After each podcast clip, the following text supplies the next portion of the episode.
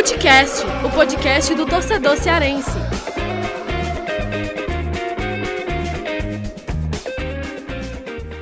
Vem que vem com a gente, rapaziada. Futecast na área para mais um episódio. Eu, Lucas Mota, tô aqui sempre acompanhado dele. Thiago Minhoca, tudo certo por aí, né? Tudo bem, cara. Estamos aqui mais uma semana e uma semana que tem muito assunto para tratar, né? Exatamente. Dia 28 a gente está gravando aqui em pleno carnaval e carnaval é não é folia, Thiago Minhoca, é de trabalho. E temos muitos você assuntos deve... aí para Eu ia falar assim, você deve estar tá sofrendo, né? Você é, é o cara da festa, você tô é light, tô light, tô light, tá light no, é. carnaval, tô light no carnaval, tô light. É. Mas olha, e muito atento ao que está acontecendo no nosso futebol, viu, Thiago Melco? Porque é, primeiro que a gente está, não dá nem para dizer que a gente está light, né? Porque a gente vive um período bastante nebuloso no mundo, com guerra na Ucrânia, invasão da Rússia lá à Ucrânia e o mundo do esporte também sendo impactado com isso. Mas o nosso assunto é sobre o futebol cearense. E claro, a pauta aqui do episódio de hoje vai priorizar muito esse ambiente caótico que vive hoje o Ceará pela eliminação vexatória no Campeonato Cearense para o Iguatu, algo que é, pouca gente imaginava. Hein? Nem sei se o, aquele torcedor mais confiante do Iguatu esperava por isso. A gente até às vezes falava assim: olha, será que o Ceará vai bobear lá no, no Iguatu? É, mas era algo distante, né? Porque a superioridade técnica do Ceará, pelo menos no papel, era muito maior e a gente vai falar muito sobre isso os impactos dessa eliminação que já começaram. O Ceará já começou um processo aí de replanejamento, né, de reformulação interno do clube, já mandou embora Jorge Macedo, executivo de futebol do Ceará, e outros dois nomes que a gente vai explorar bastante aqui é, nesse episódio. E também vamos falar sobre o Fortaleza, Fortaleza que também tem um jogo decisivo, vai enfrentar o Pacajus, e tá aí, né, a lição do maior rival que caiu ah, para um time bastante inferior tecnicamente, financeiramente e também de estrutura. Mas vamos lá, Thiago Melca, roda a vinheta aí para que a gente possa já começar o debate.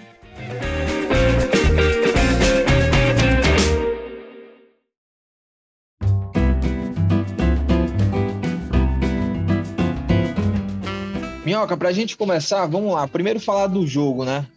1 a 0 para o Iguatu, o Iguatu dominando o jogo, é, fez 1 a 0 a disputa foi para os pênaltis. E tem todo um bastidor também por trás desse jogo que o Ceará queria é, comprar o mando de campo do Iguatu, né, para não fazer essa viagem desgastante, jogar lá, queria jogar no Castelão o segundo jogo. O presidente do Iguatu, ó, nananina não, vamos, vocês vão jogar aqui, não quero essa grana, que era uma boa grana, né, para o Iguatu, e fez o jogo lá torcida do Iguatu compareceu e o Iguatu fez história, né? É, na, nos pênaltis garantiu a vaga, o goleiro Léo pegando pênalti, Vina perdendo pênalti, o Ceará mais uma vez nas penalidades, as penalidades voltando a atormentar o Ceará, já tinha sido é, já tinha perdido um título de Copa do Nordeste nos pênaltis, Uh, já tinha. Uh, tem vários episódios né, de pênaltis perdidos, pênaltis decisivos que foram desperdiçados. Aquele lá do Jael que ele mandou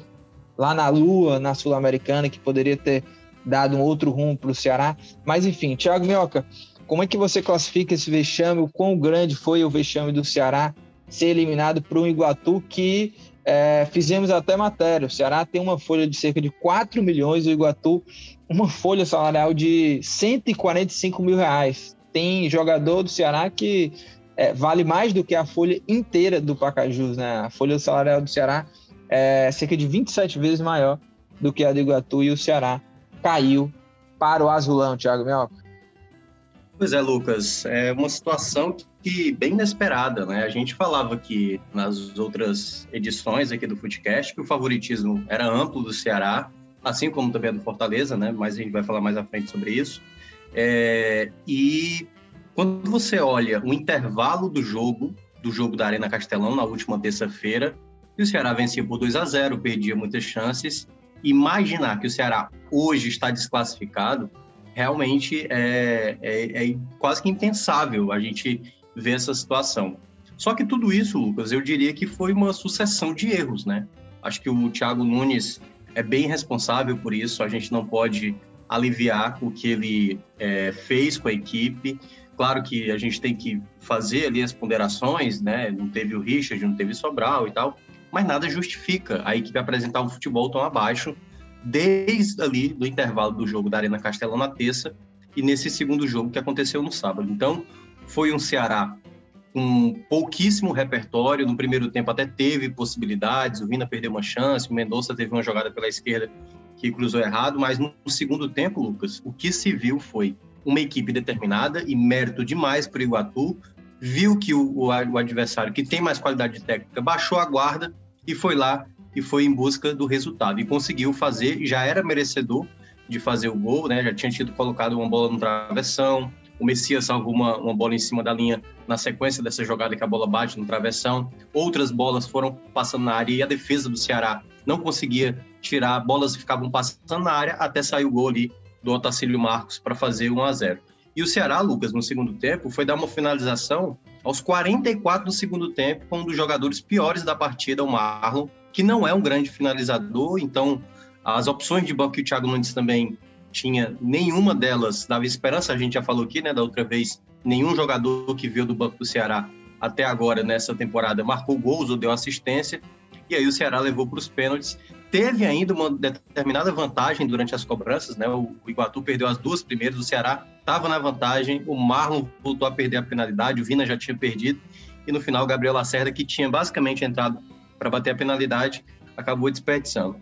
Essa eliminação, Lucas, ela tem culpados para todos, assim, todos são culpados. Jogadores são culpados, Thiago Nunes é muito culpado e próximo jogo ele tem que ter, ter ficar muito atento, porque uma segunda eliminação seguida com o Ceará sendo favorito já é um motivo realmente é, justificável para a sua demissão. E ainda mais que aí eu acho que a, a tudo isso, né, é, a, a, eliminação do Campeonato Cearense, Lucas, é uma é um acúmulo de insatisfações que o torcedor já tinha com a diretoria, com a gestão do, do presidente Robson de Castro. Algumas coisas foram, sabe, sendo relevadas, justificadas de maneira até é, que não colava com o torcedor, e aí praticamente essa eliminação foi a gota d'água do que o campo estava gritando, né? O setor ofensivo do Ceará, as várias peças que foram contratadas nesse período, que não agradaram no setor ofensivo. Então, junta-se tudo isso a essa eliminação e acaba acontecendo basicamente um, como é que se fala, né? O nosso Alanete, né? A bomba de mil megatons, né? Caindo lá no, é, no um hecatombe, né? Um hecatombe, e aí três, três pessoas ligadas ao, ao clube foram desligadas. E não sabemos se teremos mais pela frente, né? Jogadores, Exato. a própria comissão técnica, né? Que aparentemente permanece, mas a situação está bem delicada no Ceará nesse exato momento. É, e só para contextualizar, né? Caíram depois dessa eliminação o Jorge Macedo, executivo de futebol do Ceará, é, e foram também desligados o auxiliar técnico, o Daniel Azambuja e o preparador físico André Volpe. Tem matérias detalhando aí é, essas, essas três demissões do Ceará no portal Esporte do Povo. E daqui a pouco, inclusive, a gente vai abordar um pouco mais sobre esse ciclo do Jorge Macedo. Mas antes, Thiago Minhoca, é, você falou em culpa, né? É, eu vejo também que tem muitos culpados. É, você reforçou muito assim, né? Que o Thiago Nunes é muito culpado. Na coletiva, ele até, né, pós-jogo, ele fala que se há de se eleger um culpado, o culpado sou eu. É o que ele fala após a, a, a, o jogo, né? Após essa eliminação, ele disse que assume responsabilidade total desse vexame do Ceará. É algo que não, é, é, algo histórico, assim, porque Ceará não tinha um vexame desse no Campeonato Cearense, nem, nem sei quando, Thiago Mel, porque é, tem, tem matérias, inclusive, de repercussão né, no portal, falando sobre o, o, peso histórico disso. O Ceará que fazia muitos anos que não era eliminado por um time do interior. É, 2022 não vamos ter um clássico né, no Campeonato Cearense algo que não acontecia também há muitos anos. É, e aí, entrando nessa coisa do, do culpado, eu vejo assim bem dividido, sabe? É, eu acho que uma parte é jogador, outra comissão técnica e diretoria. Eu vejo esse combo muito igual, esse peso muito igual. Mas sobre o Thiago Nunes, que você reforçou bastante, você acha que ele é o principal culpado de fato, assim, porque é, onde que você vê o, o, principal erro dele, sabe? Porque o, o Ceará vinha fazendo alguns jogos, é, goleou lá o. Quem, qual foi o time que o Ceará goleou? Que agora Globo. me falha a memória aqui. O Globo, né? Meteu 5 a 0 Teve jogos que eu considero que o Ceará jogou bem, como o esporte e o Sampaio, que dominou, mas não colocava a bola na rede. E aí depois foi caindo mais de produção.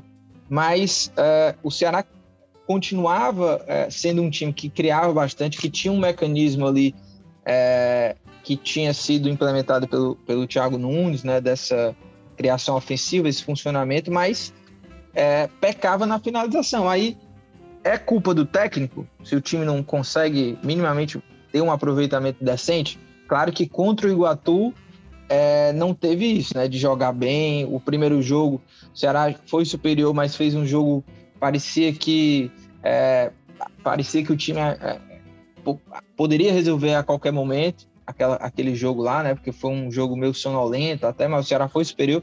Agora, nesse segundo aí, realmente a coisa desandou de vez. Mas é, você coloca ele mesmo como principal culpado, o Thiago Nunes, que para mim não é, sabe? Não, é, assim, ele não é o principal responsável pelo problema maior do Ceará, né? Que é, é o que a gente vai tratar. Mas eu acho que ele é bem responsável por essa eliminação. Até agora eu, ainda não consigo entender qual foi a, o motivo, qual foi a razão para ele ter sacado o Léo Rafael, por exemplo, do jogo, e não optar por ele no jogo da volta, por exemplo, em nenhum determinado momento da partida, né? Ele segurou muito as substituições, tudo bem.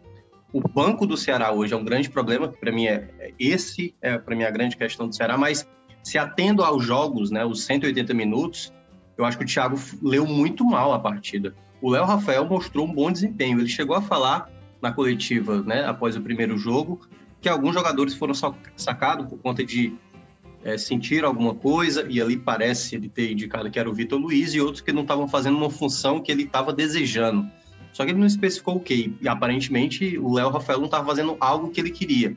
O Léo Rafael criou inúmeras possibilidades, se movimentou, é, recuperou bola, e eu não consegui compreender. Parece que ele não gostou do, do futebol do Léo Rafael. E esse é um problema, porque o Ceará principalmente naquilo que o Thiago gosta, o Thiago Nunes ele, ele sempre ressalta, ele gosta de um futebol apoiado, um time que tenha qualidade de passe.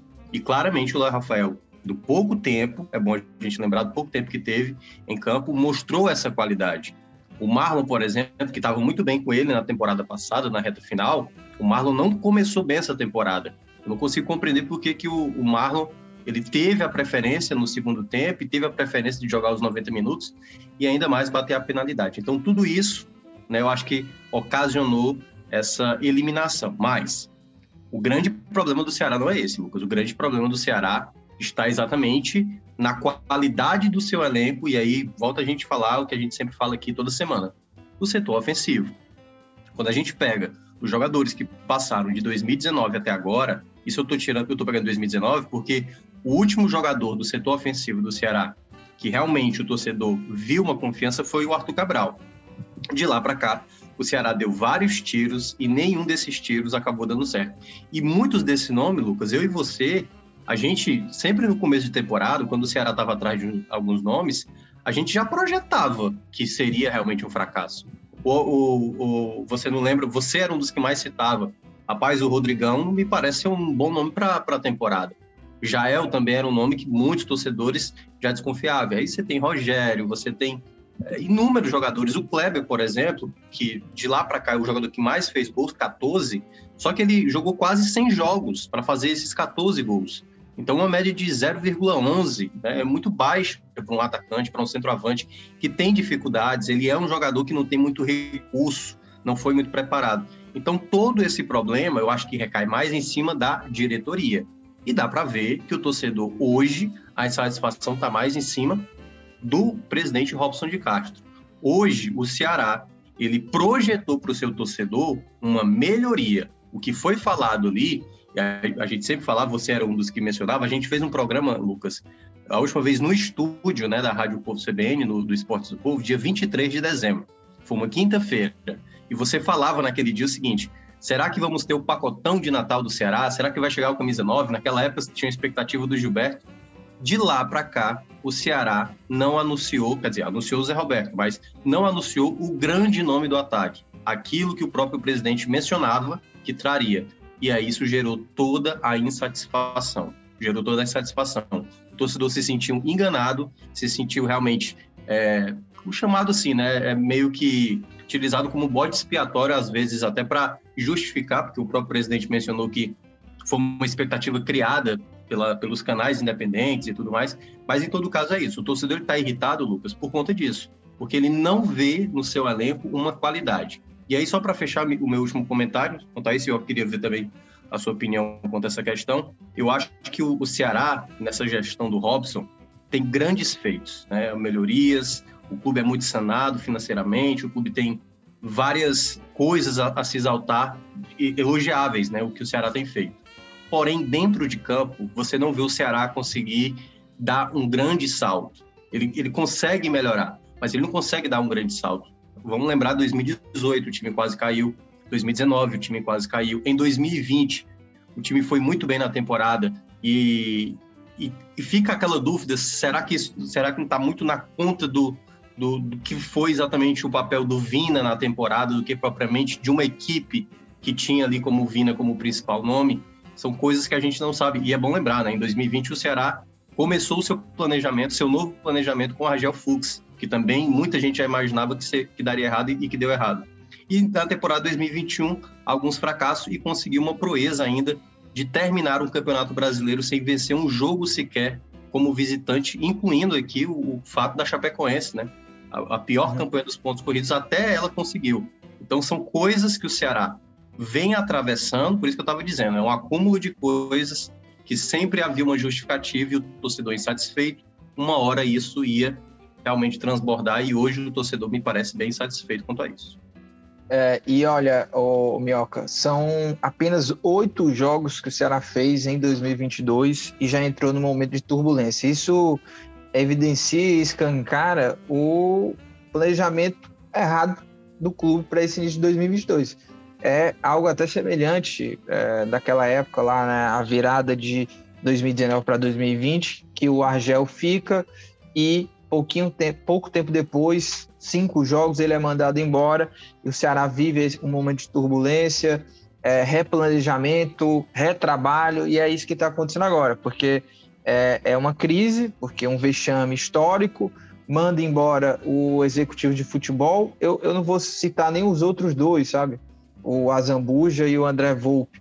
Acho que é, vamos dizer assim, o bode expiatório da vez foi o Jorge Macedo, assim, o principal nome aí dessa, desse, eh, desse movimento do Ceará foi o Jorge Macedo, que já era um nome que gerava uma insatisfação muito grande no torcedor e a gente vai abordar também esse ciclo. Mas, é, pegando esses, esse início né, de temporada do Ceará, a gente vê que foram feitas escolhas erradas, porque é, oito jogos na temporada não era para o Ceará ter sido eliminado para um Iguatu é, numa quarta de final. O objetivo do clube era, no mínimo, chegar numa final e disputar ali com, contra o Fortaleza, né? Eu lembro até que na entrevista que a gente fez com o Thiago Nunes, ele até cita, né? Que o objetivo era muito claro, que era chegar numa final e que possivelmente o rival seria o Fortaleza, né? No Campeonato Cearense. Isso não, não vai acontecer. É, você... Hum, rapidinho, rapidinho. Principalmente que isso era uma meta né, estabelecida pelo próprio Ceará, né? O Ceará total, tinha total. a missão, estava lá nas metas, ser campeão estadual, ou seja, voltar a ser campeão estadual. E o campeonato foi desenhado para que acontecesse isso. Ceará e Fortaleza foram muito beneficiados para entrar nos quartos de final com franco favoritismo, sem precisar de desgaste, nem o calendário atrapalhar como foi no ano passado, o Ceará colocando praticamente um time sub-23. E tudo isso, tudo isso praticamente para esse planejamento, como você bem falou, ser quebrado tem que ser todo refeito. Né? Todo o curso agora vai ter que ser é, é, projetado diferente do, desse começo, que realmente acabou sendo um vexame.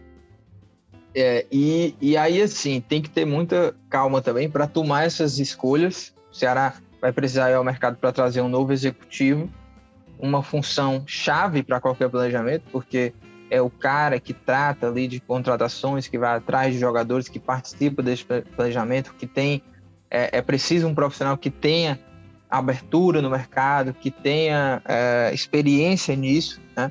E o Ceará, quando traz o Jorge Macedo, naquele momento era para resolver também um problema que já existia no Ceará, é, e se esperava muita coisa assim desse trabalho do, do Jorge Macedo, né?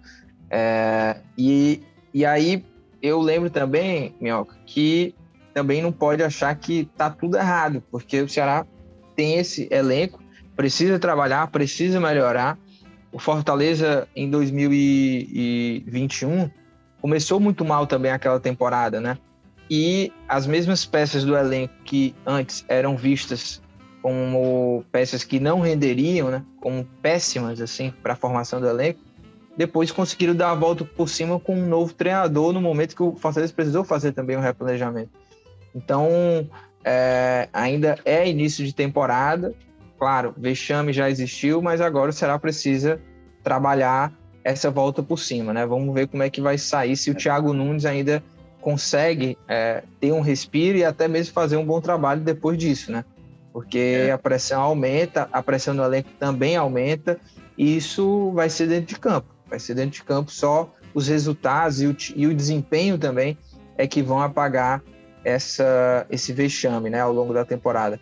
Agora, e... fala aí, Mel. Não, e tudo parte também, Lucas, do jogo do que vai acontecer nesta quarta-feira, né? Não sei quando a pessoa está ouvindo, mas o Ceará tem um jogo fundamental na quarta-feira. A Copa do Brasil ela tem um contexto de ser quase uma salvação para a temporada das metas estabelecidas pelo Ceará. O Ceará colocou, Lucas, para essa temporada, chegar numas quartas de final da Copa do Brasil, ou seja, ele projeta lucrar financeiramente até umas quartas de final de Copa do Brasil.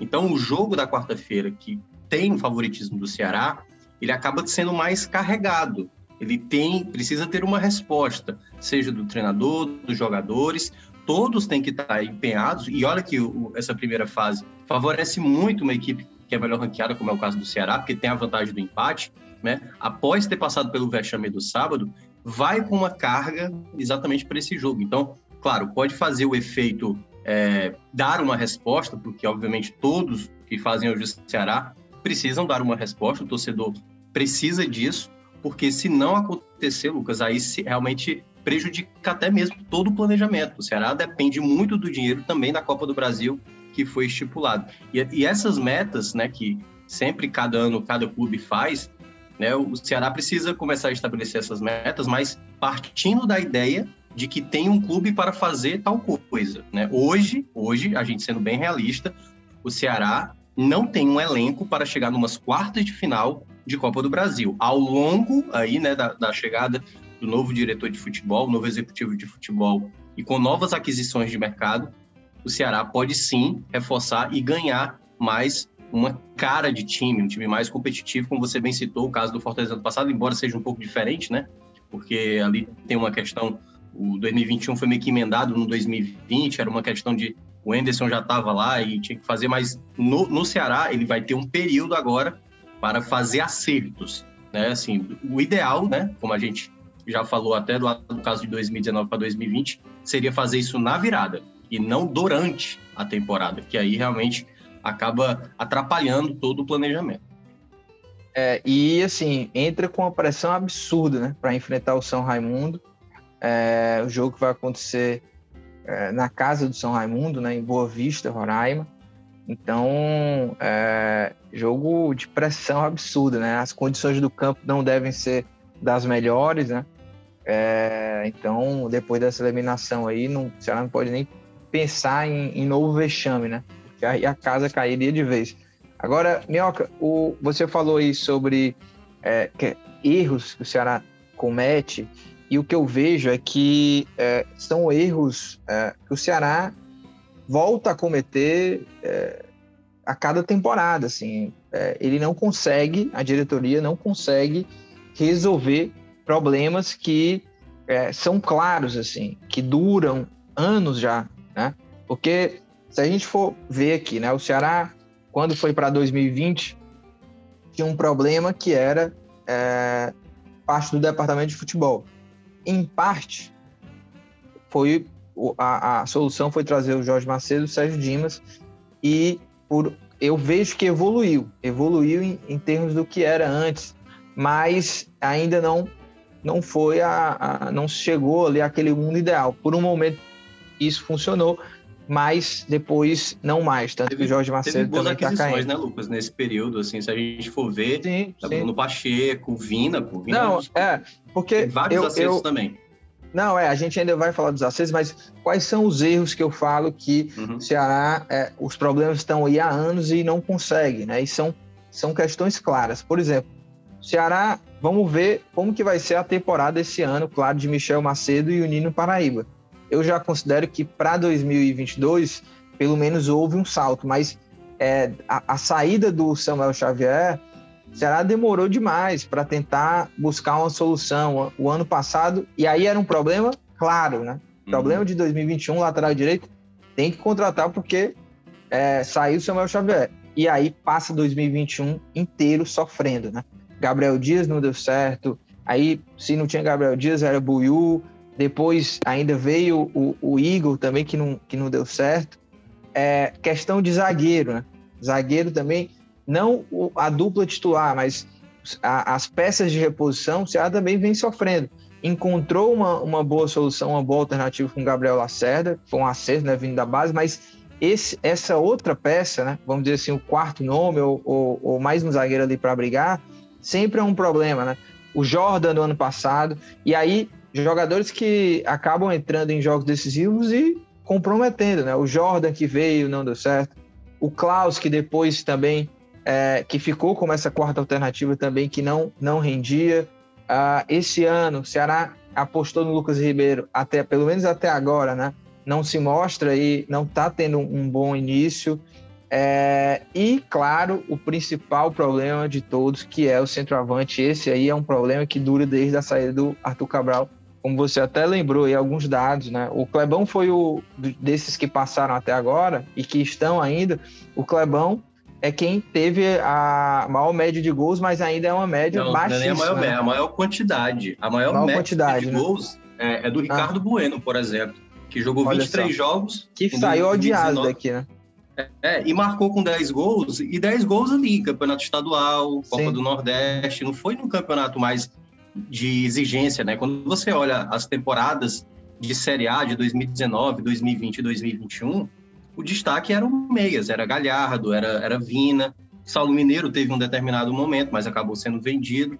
Então, é, tem uma questão aí clara, né? Pô, e aí, só para complementar mais o que você está falando, se a gente for lembrar, tem até um perfil aí que retrata um pouco quem foi o Jorge Macedo nessas falhas, de jogadores jovens de mercados, é, de clubes desconhecidos e que são apostas, que pode dar certo, né? O Saulo Mineiro, eu acho que foi uma, um, um, bom achado do, do Ceará. Assim também, até como o Kleber, que foi muito importante na temporada de 2020, foi fundamental na, no título da Copa do Nordeste, mas repetir isso de maneira é, frequente não é garantia. Vamos lembrar os últimos nomes que apareceram, né? Ayrton, o Endson, ah, já teve o, o próprio ah, ah, teve o caso do Hélio Borges também, que estava na temporada passada. Quem Aí não lembra? Rogério.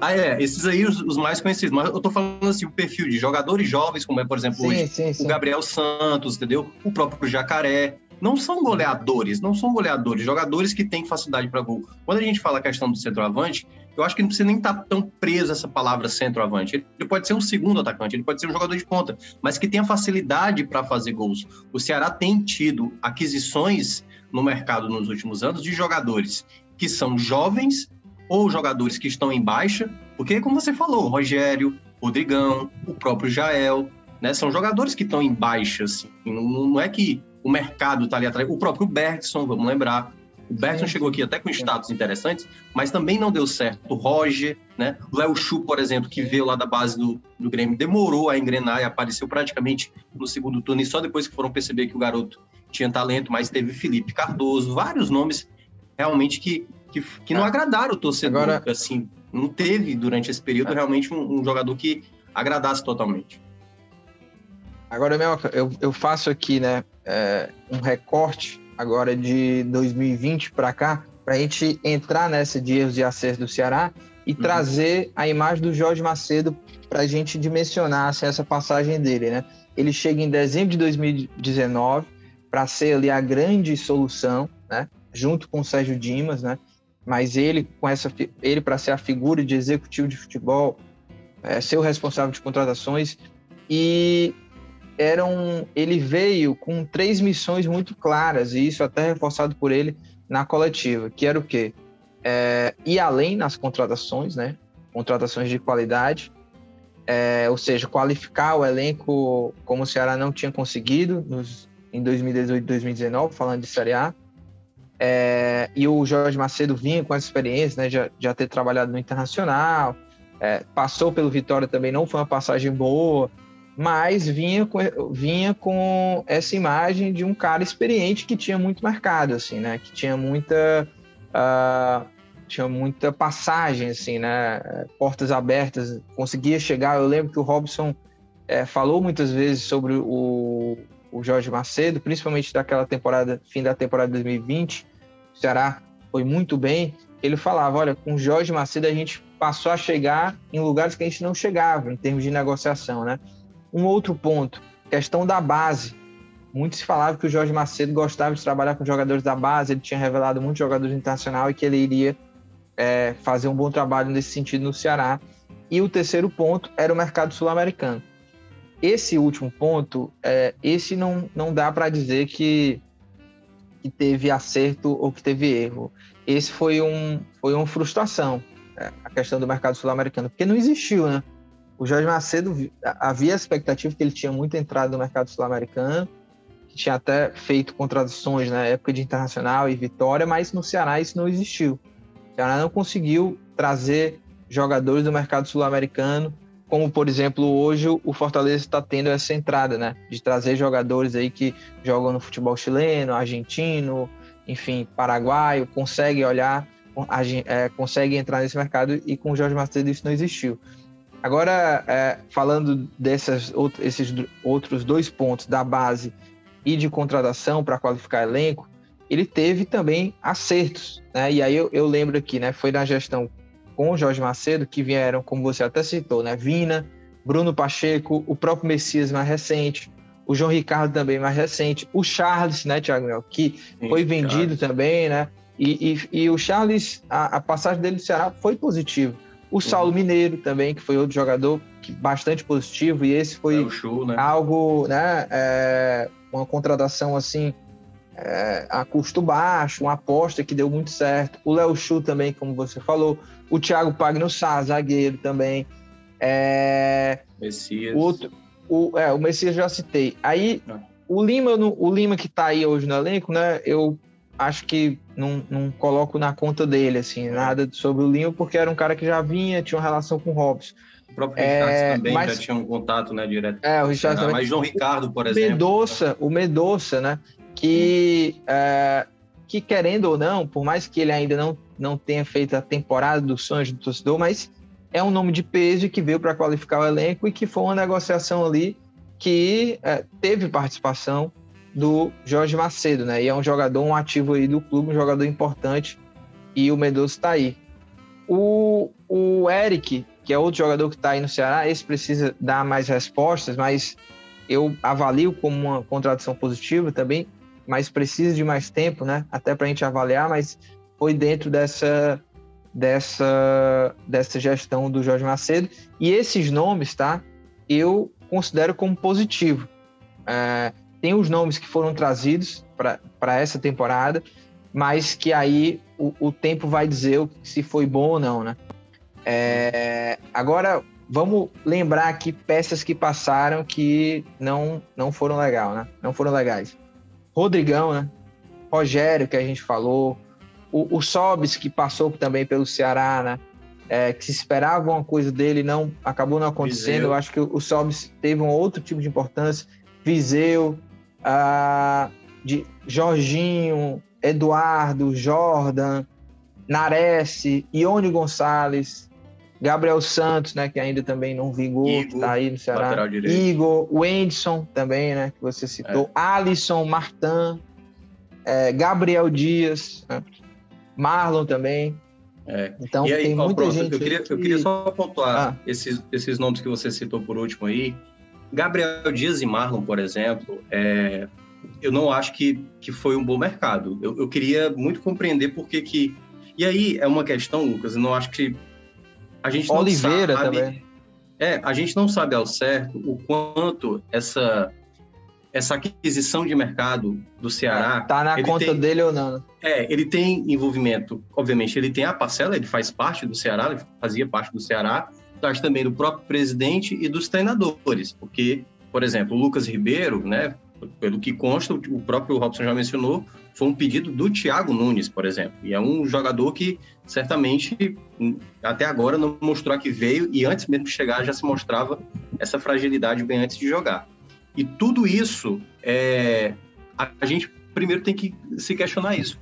Como o Ceará pensa realmente no mercado? Por que, que o Marlon, que era motivo de chacota no Fortaleza, se tornou uma opção útil para o Ceará? Por que, que o Gabriel Dias, que não fazia uma boa temporada, ele fazia uma péssima temporada no Fortaleza em 2020, 2019 ele foi bem, mas 2020 ele foi muito mal, por que, que ele se tornou uma peça útil para o Ceará no setor que era um problema sério após perder o Samuel Xavier?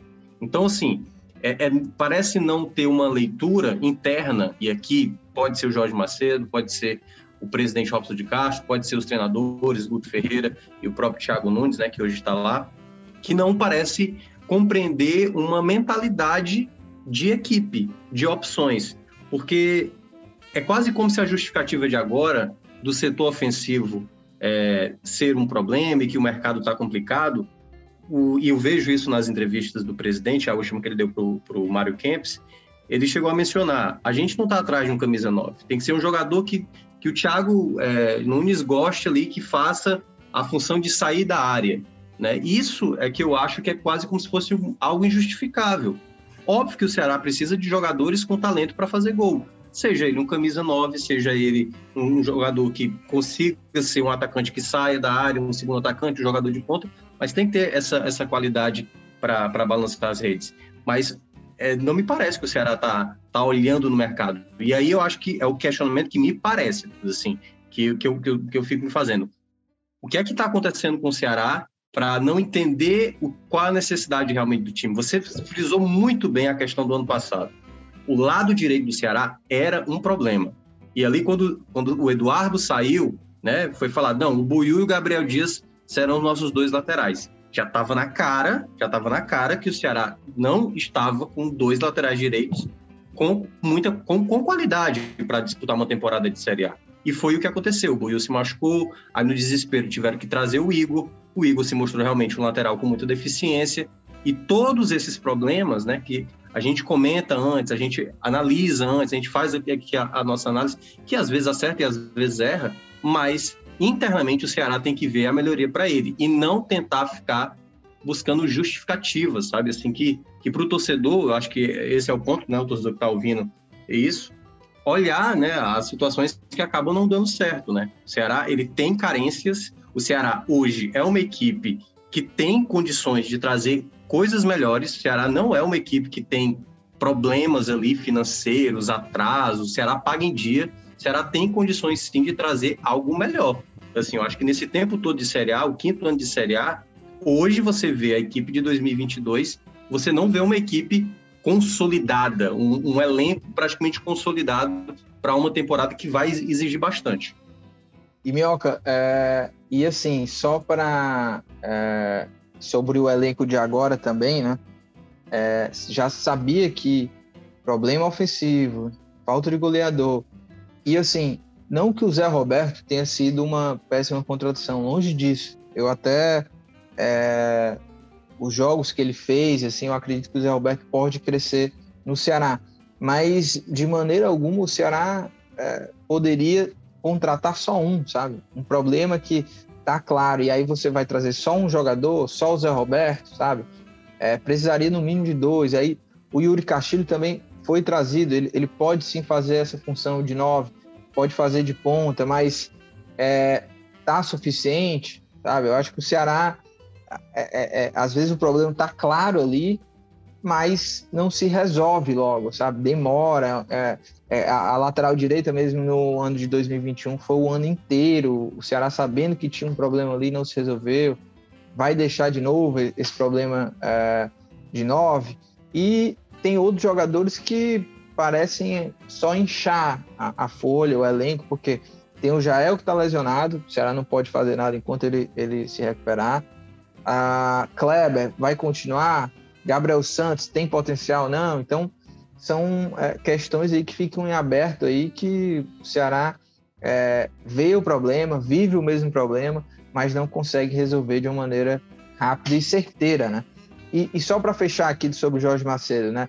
É, eu falei da base, é, tiveram também boas peças que surgiram da base também, né? Com, e aí volta a ressaltar também que a gente não tem como precisar tanto, né, meu, sobre as próprias contratações, mas aí eu coloco no bolo de todo mundo ali da diretoria e ele fazia parte da gestão, como, nessa, como essas contratações que a gente falou.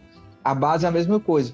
O, uh, o Rick acabou sendo vendido, né? Foi uma boa para o Ceará, mas era um jogador que é, já vinha aparecendo, mas na, na gestão, né, nesse período do Jorge Macedo, ele foi utilizado mais e acabou sendo vendido.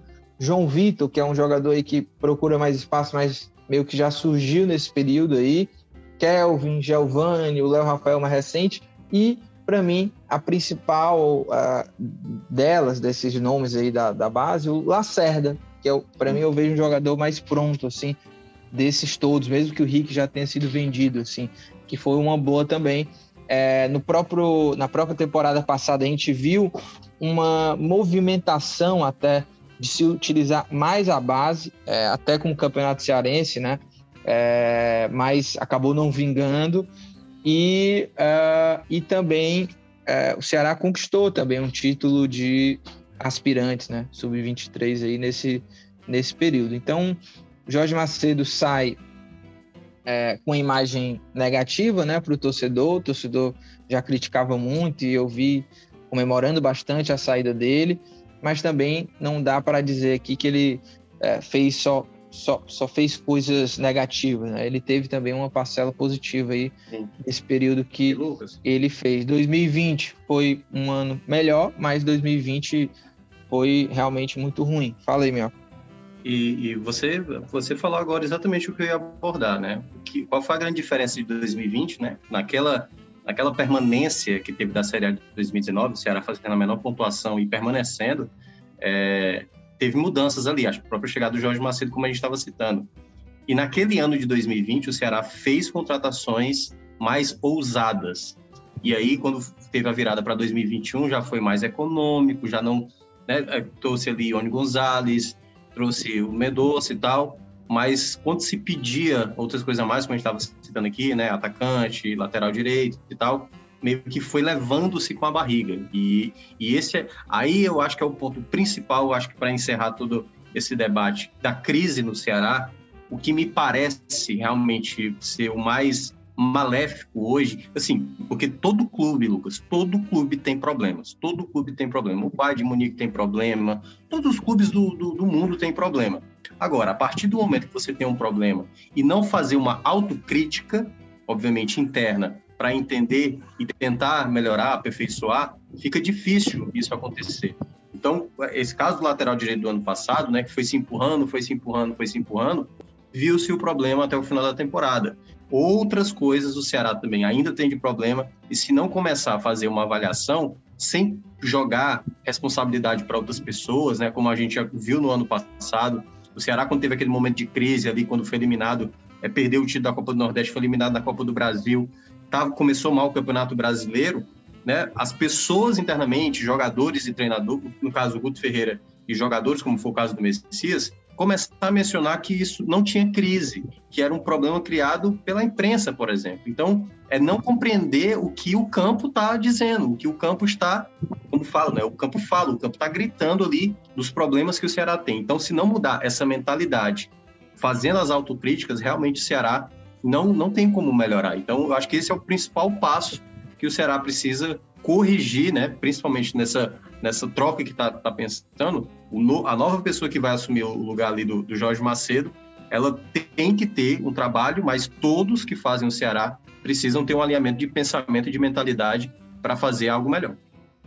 É isso, e eu acho que a gente abordou de maneira muito completa aqui essa situação do Ceará, com vários pontos, e a gente vira a página para falar um pouco sobre o Fortaleza.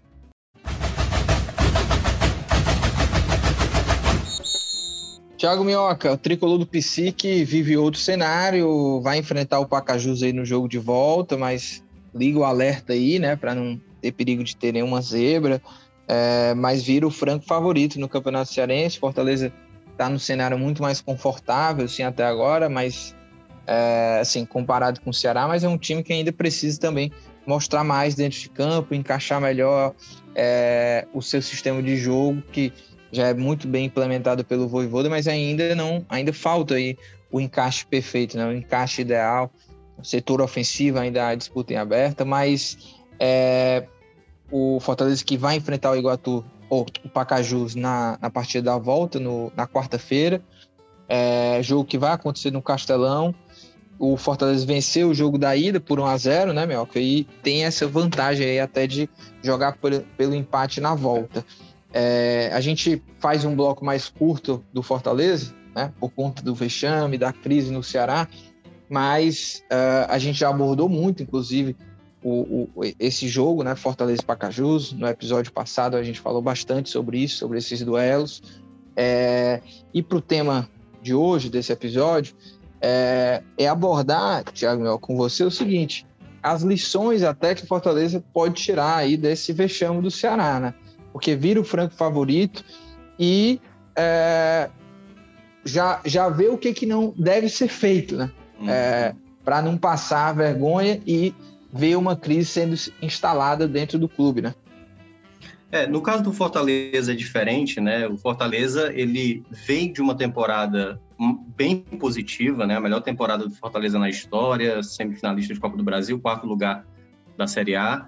É, e ainda mais trazendo nomes que o torcedor gostou, Lucas. Então, o Silvio Romero, o Kaiser, o Moisés, que talvez o pessoal não tivesse tanta esperança, porque vinha de, uma Série B, né? A Ponte Preta mais brigou para se manter na Série B do que propriamente lutando para acesso para a Série A.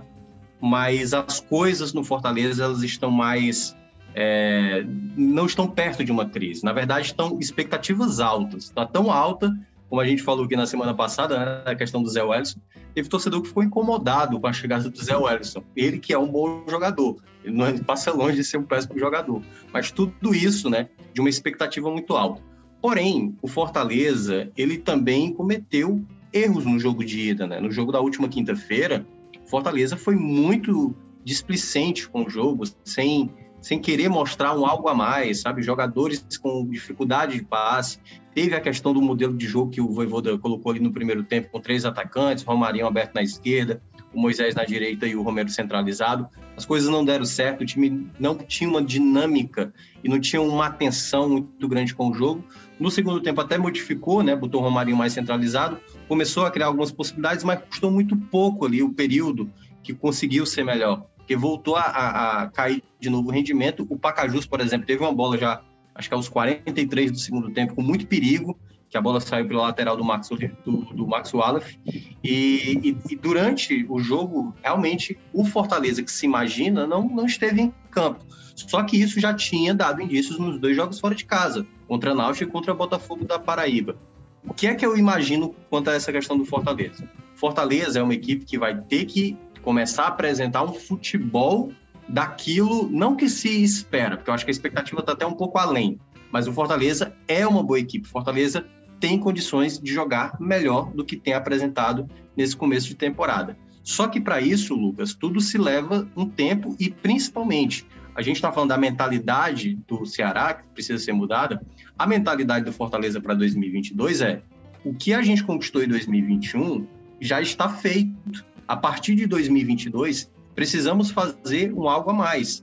Né? Assim, quando eu digo algo a mais, não é fazer algo, é, até porque repetiu o que foi 2021, não é, não é simples, é, aliás, é muito difícil acontecer, mas que pode acontecer se o Fortaleza tiver o foco e tiver exatamente a mentalidade que teve em 2021. O Fortaleza ele saía de uma situação ali com o Anderson Moreira para um trabalho com o próprio Voivoda de algo para ser aprimorado. E o Fortaleza, em determinados jogos dessa temporada, tem sido, acho que até é, muito.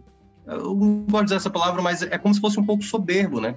Um pouco achando que as coisas vão sair naturalmente. E não é assim. O Fortaleza construiu a boa temporada de 2021 jogando, preocupado com o jogo. E, uma frase, e depois você falar também, uma frase que o Voivoda falou lá no jogo de estreia da temporada, quando o Fortaleza goleou a equipe do Souza. Respeitem o futebol de vocês. O Fortaleza, em alguns momentos, não tem respeitado isso e tem ficado a desejar o torcedor. Ele está otimista para a temporada, mas ele não pode é, simplesmente se prender na temporada inteira, inteira, como se a grande expectativa da temporada fosse jogar a Libertadores. Tudo o que o Fortaleza vai atravessar durante essa temporada será importante. E nesse exato momento, a coisa mais importante é o Campeonato Cearense, porque assim, o que o torcedor do Fortaleza tirou de zoação com o torcedor do Ceará desde, sabe, até agora, né, tá, tá zoando, só vai dar certo essa zoação se o Fortaleza, de fato, conquistar o tetracampeonato. Porque se também repetir e... a façanha né, de um vexame como é, o Ceará não. acabou passando, aí do que é que vai adiantar, né? Exatamente. E, e é uma... É você é, puxar uma crise ali completamente desnecessária, né? Até pelas suas condições tão favoráveis, você acabar dando essa, essa, essa moleza, né? Como deu o Ceará. Agora, é, você falou aí sobre, sobre essa questão do, do Fortaleza, né? Que ainda está é, ali buscando também o seu, seu melhor né, na temporada, é, em alguns momentos fazendo uns jogos meio parece que não está dando tudo de si, sabe? Que pode vencer a qualquer momento da, do jogo do jogo da ida, né? Fortaleza venceu com o gol do Tite, não foi uma grande partida. Quais são as lições que você vê que, que o Fortaleza pode tirar daquele jogo, até para não bobear nesse, nesse, segundo jogo, né? Porque o Fortaleza também não foi, não fez uma grande partida na ida, né? Contra o Pacajus. Não, não é, eu vejo como é, uma grande lição o primeiro jogo. Eu, eu acho que tudo se apoia, primeiramente, na ideia do, do formato de jogo do Fortaleza. Eu entendo que há uma expectativa, eu, eu já falei isso lá para a gente no grupo, né? Uma expectativa muito grande de todos os jogadores com qualidade que o Fortaleza buscou no mercado estarem em campo, né? Então todo mundo quer ver Moisés com Silvio Romero, juntamente ali com, com o próprio é, Kaiser, assim, os três juntos ali na frente, aí faz ali um quarteto quase como se fosse um videogame, Lucas, sabe assim? Não, o ideal seria isso aqui, eu vou fazer aqui a minha formação tática e vou jogar. E tudo, tudo, o, próprio Fortaleza no ano passado, ele tinha um equilíbrio como time. Para ter uma noção, só para dar uma noção específica. Quem você escolheria entre esses dois jogadores? Lucas Lima ou, no caso, o, o Matheus Vargas? Obviamente, o Lucas Lima tem mais qualidade do que o Matheus Vargas. Porém, o jogador que mais se adaptou no formato de jogo que o Fortaleza teve na temporada passada, que deu mais sucesso e mais equilíbrio, foi o Matheus Vargas. Não estou dizendo que o Matheus Vargas tem que ser titular. Eu só estou dizendo assim que para uma equipe ser competitiva e conquistar aquilo que o torcedor deseja durante a temporada, ela tem que ser equilibrada. De nada vai adiantar você ter ali três jogadores de qualidade se um deles não consegue voltar, se um deles não constrói jogada, é, coletiva, se um dele não faz a movimentação desejada. Então, acho que tudo isso leva-se um tempo. E eu acho que o Fortaleza deveria priorizar o esquema que ele está mais habituado, os jogadores que chegaram agora tentarem se adaptar a isso, e aí você, ao longo da temporada, tentar ajustar essa situação. Claro, no campeonato estadual é até compreensível fazer, porque aí o dano é menor. Mas eu acho que tem um pouco mais de um mês aí para começar as competições, Série A, Libertadores e também a Copa do Brasil. E eu acho que se o Fortaleza for pensar em remodelar a sua equipe, eu acho que isso pode atrapalhar e gerar uma frustração. Que aí vão começar a falar: ah, a culpa foi porque o formato tático, foi porque o jogador tal chegou e não deu certo, foi uma grande, foi, enfim, foi um péssimo investimento, quando na verdade tudo se leva um tempo. Eu acho que a compreensão daqueles que já estavam no elenco, com novas aquisições, que eu acho que seja mais fácil, né, os novos jogadores se adaptarem àquilo que já está estabelecido e aí ao longo do tempo pode ir aperfeiçoando outras maneiras de se jogar. Mas eu acho que Fortaleza tem se perdido ainda muito nessa ideia do, dos jogadores, né? Dos jogadores e do esquema tático que tá, tá tendo essa discussão, né? Se muda, se muda ou se não muda. Agora, Mioca, para a gente fechar, é, esse jogo da ida teve a estreia do Renato Kaiser, né? O torcedor tanto queria ver e tal. É, maior contratação em termos de valores aí do futebol cearense. É, o que, que, você achou? Claro que foram poucos minutos em campo, né? Não dá para fazer uma avaliação tão profunda, mas é, em termos de característica, posicionamento dele no jogo, onde que você acha que ele pode acrescentar, agregar nesse time do Fortaleza? É, foram, foi poucos minutos, né? Deu para ver que ele saía muito pelo lado direito, então lembrou muito o Robson, né? O Robson que geralmente fazia essa função pelo lado direito do ano passado, já que a esquerda era mais com o David. É, mas ainda a gente vai precisar ver mais vezes. Eu ainda não estou gostando muito da, da, da, maneira como o time consegue construir jogadas no setor ofensivo em termos de movimentação. O Romero ele não tem uma intensidade tão alta, ele é um, ainda está no ritmo mais lento, e acho que pela idade dele a gente não vai ver um jogador, por exemplo, né, o que o Fortaleza tinha né, na temporada passada, com o David e Robson, que não paravam. Quando você tiver o Romero em campo, você não vai ter tanta essa intensidade, um jogador ali muito em cima na marcação. Mas você vai ter um jogador com faro de gol melhor, que eu considero do, do elenco. Mas a gente vai precisar ver ao longo dos jogos, tem toda aquela questão de adaptação que a gente fala. Mas o, o próprio Renato Kaiser, o próprio Renilson me perguntou isso, eu acho que ele pode se adaptar mais a essa questão. E aí, é o que muita gente estava falando, não vai gerar um problema se o, o Romero for banco, ou se o Kaiser for banco? Eu falei, cara, problema pode, pode ter, vai depender dos atletas e, obviamente, da compreensão ali de coletividade. E da gestão da comissão, né, também. Técnico. Isso, da gestão da comissão. Mas o Fortaleza vai ter muitas competições importantes, começando a partir de abril, como eu estava citando. Então, vai ter uma hora que vai sempre estar tá girando. E qual foi o, o, o, setor que o Voivoda mais trocava na temporada passada? Quem é que conseguia garantir quem eram os titulares? Até se firmar David Robson por um determinado, determinado momento.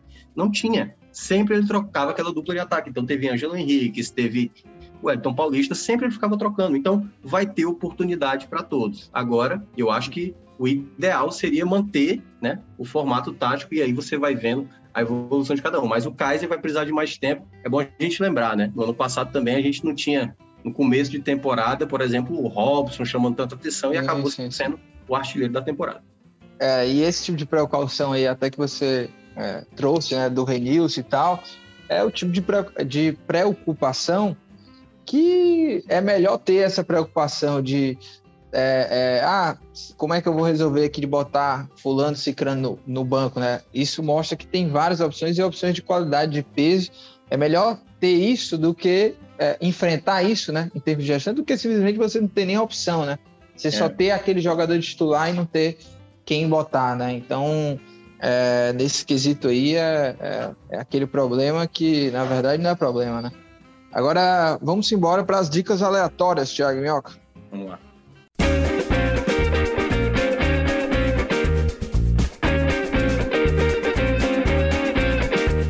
Para a gente fechar o nosso programa, né? Momento das dicas, nosso quadro aqui desde o começo do Footcast. É, Minhoca, é o seguinte, hein? Hoje eu vou trazer mais uma dica aí de podcast. É, tem um podcast que eu gosto bastante, que é um podcast sobre história, né? É, que é o nome História em Meia Hora, que é feito pelo Vitor Soares. E a gente está nesse período aí de, de guerra, né? Invasão da Ucrânia. E tem vários episódios lá recentes que, que para você entender um pouco sobre essa crise, né, esse conflito entre Ucrânia e Rússia. E tem um episódio lá é, que eu ouvi recentemente, que inclusive o nome do episódio é Rússia e Ucrânia, né? E aí todos os episódios é, desse podcast, o, o, nome já diz tudo, né? História em meia hora, tem 30 minutos e é um resumo bem interessante sobre história, né? Então tem esse Rússia e Ucrânia, é, tem outros episódios também que falam sobre esse tema, né? Tem o Revolução Ucraniana, enfim. Então, minha dica de hoje é o podcast História em Meia Hora do Vitor Soares. E você, Thiago Mel, qual é a sua dica de ouro aí para a gente fechar esse programa? Cara, é, é, eu não sei se eu vou fazer a mesma coisa da semana passada, mas na verdade não, não vou, não vou assim, é mais ou menos. Ah, não, viu? É mais ou menos, é mais que ou menos. O que você vai seguinte, fazer? Ah. Na, você assistiu só meia hora, né? Dormiu. no cinema, tem um filme Morte no Nilo, certo? Ah, que ah. é, é baseado é, com a, a Gal Gadot lá, né? A Mulher Maravilha e tal. Sim. E Ela tá é um nesse filme, filme? baseado. Oi? Ela tá nesse filme, a Gal Ela Gadot? é a protagonista do filme tal. Ah, tá. E, e, e é, o filme é baseado no livro da Agatha, Agatha Christie, sabe? Só que eu vi a primeira versão desse filme, que esse aqui, na verdade, é uma refilmagem, que é... Porque esse que tá no cinema é Morte no Nilo. O primeiro é... É aventura? Morte sobre, o- sobre o Nilo. Não, é um filme de... Meio, meio de suspense, pra saber quem é o assassino e Mistério. tudo mais, né? Ah, Acontece um É, assassinato. porque Agatha Christie, né? É, exatamente. E, o título já diz, né? Morte sobre o. Sim. É, e, o, e o filme que eu assisti na época era, era um filme de 78, eu lembro que eu assisti no SBT. E esse filme mexeu demais comigo, assim, sabe? Eu só assisti ele uma vez, eu tô tentando rever de novo esse filme de 78. E tem agora essa nova versão, a de 2022, né? Com a Gal Gadot, que tá nos cinemas. Mas a que eu recomendo é a de 78, que eu vou tentar rever. Mas o de, o de 2022, que deve beber da mesma fonte, deve ser interessante, né? Mas só assistindo para ver. Então é, é quase minha dica da semana passada de ver um filme ao qual você nunca viu, mas tá aí nos cinemas Morte no Nilo. É isso, com essa dica maravilhosa. Inclusive, eu- não vi essa primeira versão. Vou atrás também para assistir, viu, Thiago? Mas é isso, a gente vai ficando por aqui. Lembrando que este podcast é a realização do Povo Online e na edição nossa querida Nicole Vieira. Um abraço!